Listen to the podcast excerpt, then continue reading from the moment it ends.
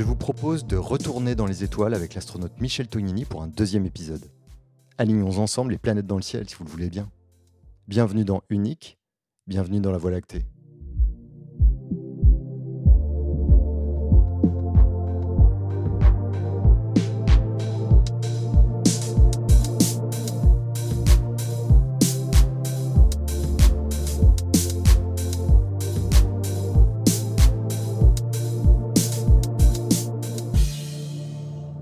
Quand même parlé d'une intelligence artificielle.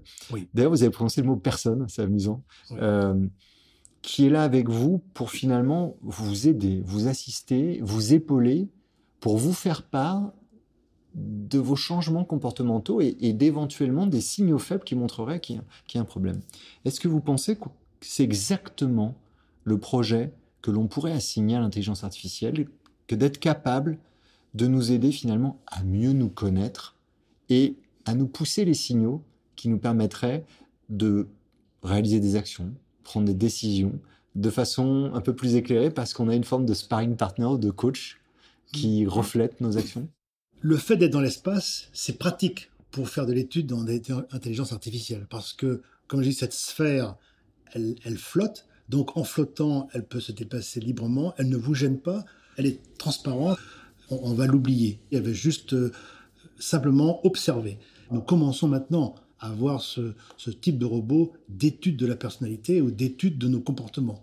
Mais si ça fonctionne bien, on peut très bien le transposer après, hein, dans, dans 5 ans, dans 10 ans, au fait qu'on aura chacun un, petit appareil qui nous observera. Et l'important, c'est de savoir d'être observé sans, sans, être jugé. Le problème que nous avons sur Terre, c'est que si nous parlons à une personne, on a peur d'avoir le jugement. Et finalement, on peut se confier à ce petit élément, on peut dire tout ce qu'on veut, on peut, il n'y a, pas à se cacher, et cette personne-là ou cet élément-là est là pour nous aider. Et je pense que c'est très important, non seulement pour les vols spatiaux, mais la conséquence, c'est l'application pour l'humain qui, qui euh, finalement est fragile psychologiquement. Quand on regarde l'histoire des vols spatiaux depuis 60 ans environ, euh, physiquement tout a bien marché. Les seuls problèmes qu'on a eus sont des problèmes liés à la psychologie.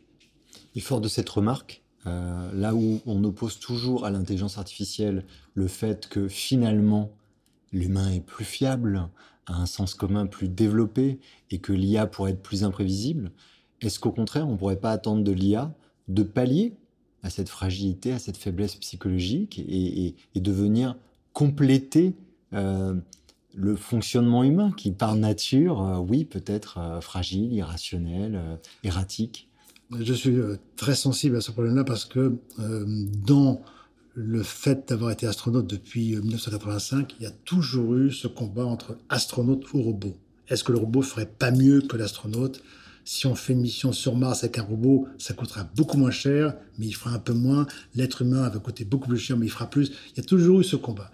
Et donc, je trouve que avec ce nouveau concept d'intelligence artificielle, eh bien, c'est la première fois où on est maintenant un travail main dans la main. Et maintenant, ce sont des choses qui sont acquises par l'ensemble de la communauté euh, scientifique et, aussi de recherche, que le travail futur sera un travail avec l'être humain et le robot en parallèle, en côte à côte. C'est le, le, droïde qui va aider euh, l'humain pour certaines tâches. Et les tâches sont complexes toutes les tâches que nous ferons dans le futur seront complexes. On a démontré par les vols spatiaux qu'on savait intervenir dans l'espace. C'est-à-dire que on n'est plus de limites.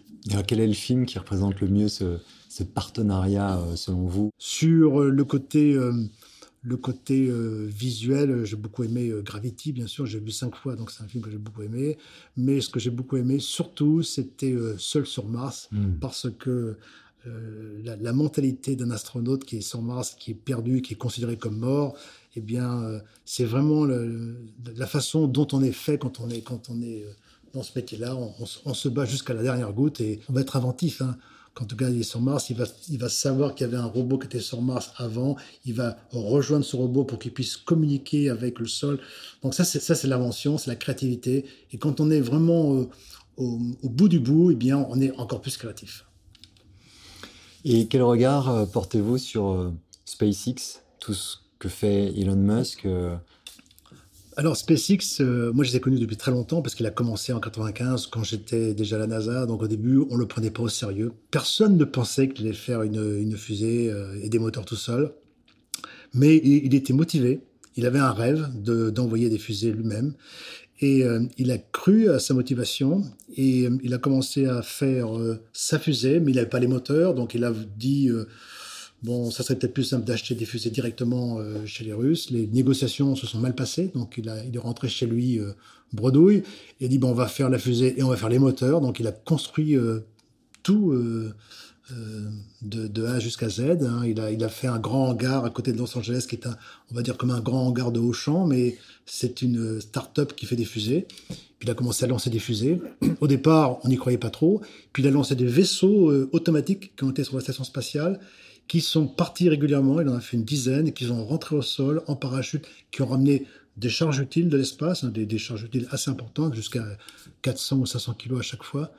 Et puis après, il a dit, bon, bah, ces missions marchent bien, je suis prêt pour faire le vol habité, et c'est ce qu'il a fait cette année. Donc, il est monté également crescendo. Ce que j'ai expliqué dans ma carrière de monter crescendo, travail par travail, il l'a fait. Hein. C'est un petit peu la, la phrase clé de, de, Jeff Bezos qui dit euh, la vie c'est euh, Geratem Pirocido, c'est-à-dire un petit pas après un pas chaque jour, en, montant euh, les échelles les unes après les autres après chaque jour, on arrive à un grand résultat.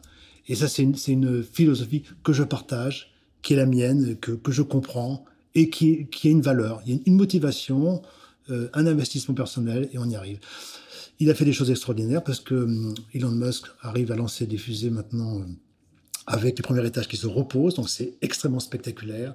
Il est motivant. J'ai un collègue euh, la semaine dernière qui a travaillé avec Elon Musk pendant trois mois. Il m'a dit euh, quand il y a un problème grave, euh, il réunit son, son, personnel. Il dit bon, il y a un problème grave, il faut le résoudre dans la nuit. Les gens dorment carrément dans son hangar pour pour résoudre le problème. Donc il y a une motivation qu'il a lui très forte qu'il transmet à ces, à ces, personnes. Et ces gens sont motivés, ces ingénieurs ne sont pas motivés pour une question financière, mais pour l'appartenance quand ils, vont rester 3 ans, 4 ans, 5 ans chez lui, quand ils sortiront, ils diront J'ai travaillé chez SpaceX. C'est une, une carte de visite assez importante. Et, les gens sont contents de travailler pour lui. Il a des bons résultats. Euh, maintenant, je ne partage pas tout son point de vue. Hein. Euh, quand il dit qu'il veut aller sur Mars euh, rapidement, je sais que sur Mars, c'est compliqué parce qu'on a un problème avec les radiations. C'est-à-dire qu'aujourd'hui, si on sort des ceintures de Van Allen, si on sort des 400-500 km autour de la Terre, eh bien, on a un temps limite de vie de 40 jours parce qu'on n'a pas suffisamment de protection des radiations. Donc aujourd'hui, on est en train de vouloir aller sur la Lune pour faire des vols beaucoup plus longs autour de la Lune pour savoir comment se protéger des radiations. Mais on fera des vols courts, on fera des vols d'environ 40 jours pour éviter d'être brûlé par les radiations du Soleil ou des étoiles. Euh, qu'est-ce que ça fait de voir 16 lever et coucher dans, une journée? J'étais dans la station Mir lorsque j'ai vu le Soleil et quand, je vais le soleil, les Russes me disaient surtout ne pas le soleil parce que la lumière va te brûler. Donc on, faisait attention lorsqu'on est le soleil de passer sans mettre son regard face au soleil parce que les vitres, euh, les hublots ne sont pas protégés au rayon ultraviolet. Mais ce que je me, dont je me souviens extrêmement bien, c'est que la force du soleil était tellement importante que l'air, l'air dans la cabine, là où était le soleil, l'air était, était en décomposition et l'air avait une autre odeur ça sentait un petit peu euh, l'ozone, ça avait une odeur euh, vraiment spéciale euh, d'air qui a été modifié par la force du soleil. Donc c'est quelque chose d'assez important. Alors je ne pouvais pas regarder le soleil, mais je regardais les autres éléments. Et un élément qui m'a vraiment choqué, c'était la lune, parce que non seulement on se lève, elle se lève 16 fois, mais quand on voit un lever de lune, la lune va se lever à 16 fois la vitesse qu'on a d'habitude. Donc c'est une vitesse extrêmement forte. La première fois que j'ai vu un lever de lune, me dit, qu'est-ce que c'est que ce système-là? C'est le moment de la troisième rubrique, euh, La vie est belle. Et on va ici s'arrêter sur euh, vos plus beaux moments, vos plus belles expériences, les expériences peut-être les, les plus fortes, même si vous avez déjà partagé un certain nombre d'expériences très fortes avec nous. En interview, vous avez évoqué euh, souvent le fait que votre mission Antares, qui a duré 15 jours, vous aviez décidé de peu dormir pour profiter euh, inlassablement du spectacle qui vous était donné, en profiter au maximum et, regarder le spectacle au travers de, la fenêtre de votre module. Vous pouvez juste nous raconter euh, cette expérience et à quel point justement c'était fort pour pas avoir envie de dormir? Je, regardais beaucoup la Terre et la nuit, c'est vrai que la nuit, euh, on dort, on dort, mais ça, il arrive qu'on se réveille la nuit et puis on dort pas comme sur Terre, on dort attaché euh, sur un, sur dans un sac de couchage. Et c'est vrai que la nuit, quand je me réveillais, plutôt que de dire je me rendors, j'allais vers le hublot parce que j'avais un, il m'avait laissé un, module complet pour moi de 60 mètres cubes. Il y avait des hublots dans mon module, donc j'allais vers le hublot et j'allais regarder la Terre, j'allais regarder, euh, donc à 3h ou 4h du matin, je regardais. Et c'est vrai que c'était grisant et euh, comme la phase de jour durait 45 minutes, ben je restais à regarder pendant 45 minutes et après j'allais me recoucher pendant euh, les 45 minutes après pour, pour faire la nuit. Parfois je, faisais toute la nuit complète et parfois je me réveillais encore pour regarder. C'est-à-dire que quand on est là-haut, on sait que l'expérience est tellement courte qu'on n'a pas trop envie de dormir. Sur le plan, euh, sur le plan sensation, bon, j'ai eu des, émotions très fortes. Une des plus fortes, c'est bien sûr le décollage. Le décollage est quand même assez violent. Hein. Ça dure 9 euh, minutes. Vous décollez du sol, altitude zéro, vitesse zéro. Neuf minutes après, vous êtes dans l'espace à 28 000 km à l'heure. Donc ça va extrêmement vite. La fusée pousse en permanence. Et je comparais un petit peu le décollage de fusée avec un décollage d'avion. Donc au décollage, vous êtes à la verticale. L'accélération est forte, mais on va prendre 4G, donc 4 fois votre poids sur euh, un décollage de fusée. Sur un avion, on va prendre 9 fois le poids, mais sur un temps très court. Et ce qui, ce qui m'avait surpris, c'est que au début, on est à la verticale, puis on va orienter la trajectoire pour aller vers l'est, pour entourer la Terre, bien sûr.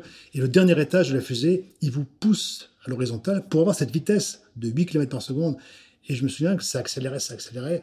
Et pourtant, on est dans le vide, donc il n'y a pas de frottement. Mais je sentais le système du vaisseau pratiquement vibrer par l'accélération. Et je me disais, mais ça va s'arrêter quand? Et quel serait le plus beau paysage?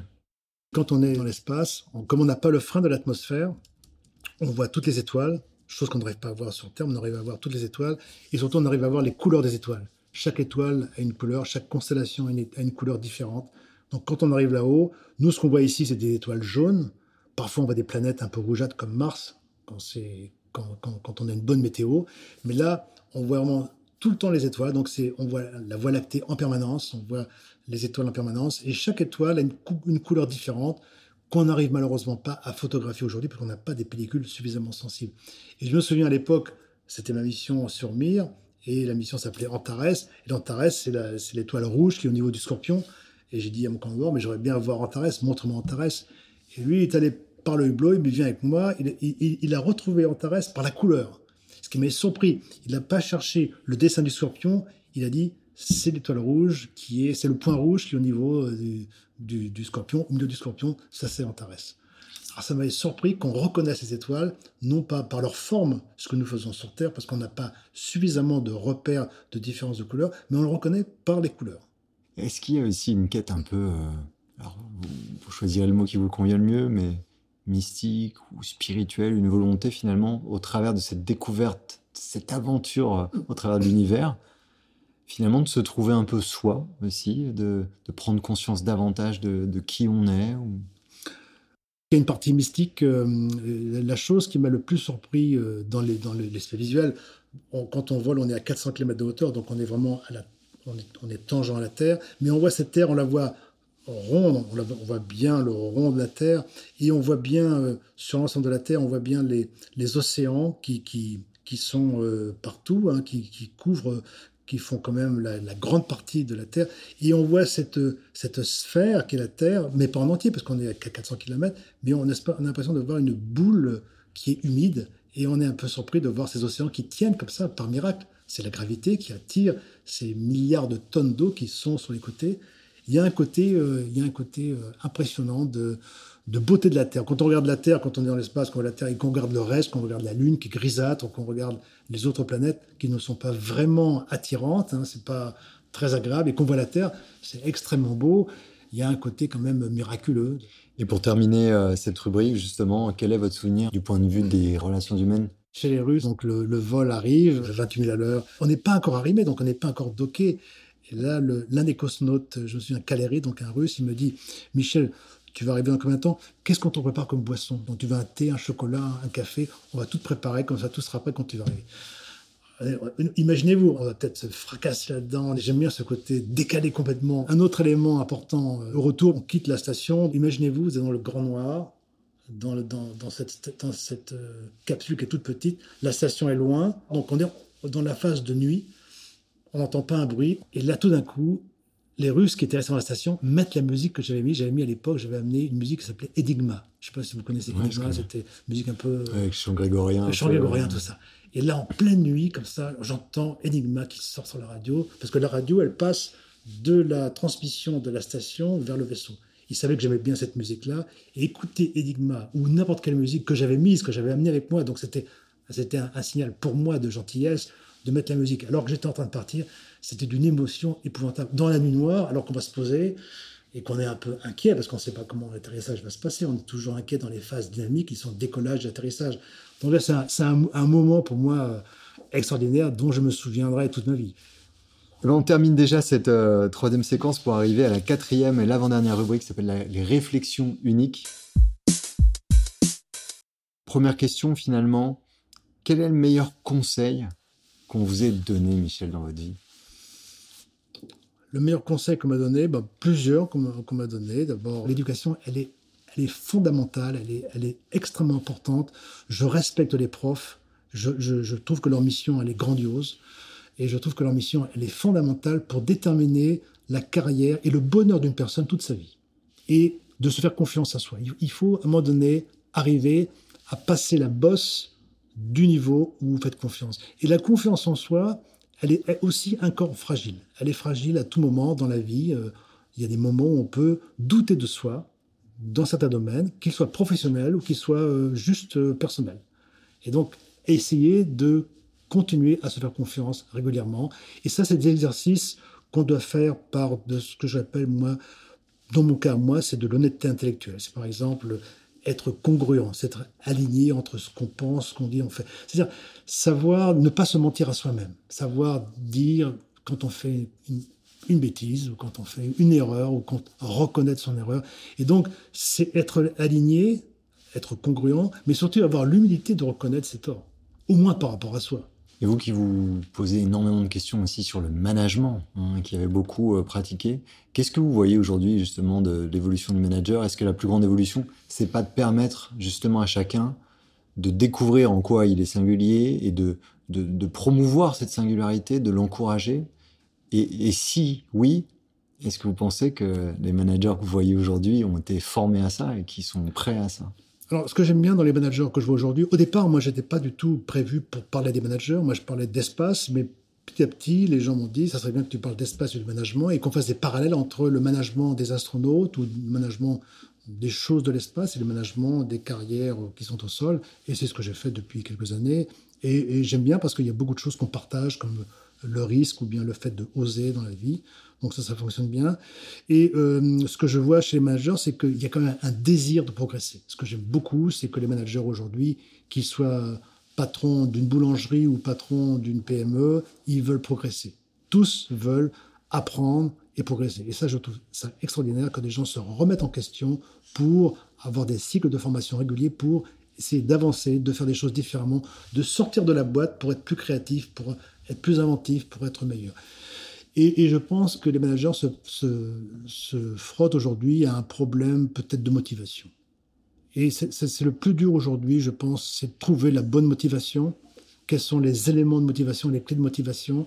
Donc, eux sont motivés en général, mais ils ont, du mal à transmettre cette motivation vers le bas. Et donc, euh, je cherche, moi, j'essaie je, de les aider à, trouver des éléments pour motiver les personnes qui sont avec eux c'est peut-être le plus difficile parce que les métiers sont intéressants, les métiers sont divers, sont toujours euh, associés à des techniques qui sont modernes, mais parfois il y a quand même un manque de motivation. Et je parle, je pense qu'il y a un manque de noblesse dans la motivation. Pendant, pendant quelques années, on a eu quand même des motivations qui étaient liées au salaire, à, l'argent, et ou alors aux avantages en nature, ou bien des avantages euh, de statut. Et je pense que ça, c'est pas la vraie motivation. La, motiv la vraie motivation, c'est la motivation noble qui fait que on est, on est motivé pour faire une tâche. Si dans une société ou dans une entreprise, on arrive à faire comprendre aux personnes qu'elles ont fait une tâche qui est vraiment utile, eh bien, ça peut servir comme outil de motivation. Donc, il faut que les managers soient motivés, mais il faut savoir aussi les bonnes choses à faire pour que les gens en dessous soient également motivés. Donc, on va arriver sur la dernière chronique qui s'appelle l'attrape-cœur culturel. Donc, il s'agit ici d'avoir un peu votre playlist préférée. Un livre de chevet J'ai beaucoup de livres de chevet, hein, mais j'aime bien Apollo 13. Et qu'est-ce qui vous plaît le plus dans Apollo 13 Apollo 13, ben, l'échec n'est pas une option. C'est-à-dire sauver une mission qui est en perdition autour de la Lune euh, et qui ont réussi grâce à des qualités humaines, grâce à la motivation, grâce à du management positif. Vous avez vu le film avec euh, Tom Hanks de Oui. Ron Howard? Oui, j'ai le film et le livre. Et Vous a plu? J'aime beaucoup, j'aime beaucoup. J'aime beaucoup. Votre film préféré? Alors, euh, Usual Suspects, Pourquoi? Euh, parce que j'aime beaucoup le, le fait que on passe tout le film euh, avec une certaine façon de trouver la solution et finalement la solution finale est différente. Mhm. Et j'aime bien ce changement euh, final auquel on s'attend pas. Ouais. J'adore ce film. Le comédien ou la comédienne qui vous bouleverse? J'aime beaucoup Brad Pitt. De Niro m'a beaucoup plu aussi dans ces films-là. Et vous avez vu le dernier, euh, enfin un des derniers Brad Pitt, Ad Astra? Oui, je l'ai vu. Je- J'ai pas trop aimé. Qu'est-ce qui vous a pas plu? Trop, trop science-fiction, trop lointain, euh, trop, trop complexe par rapport à la réalité. D'accord. Une exposition? Que vous avez euh, aimée, que vous nous recommanderiez?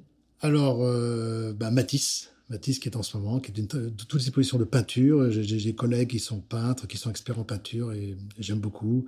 Euh,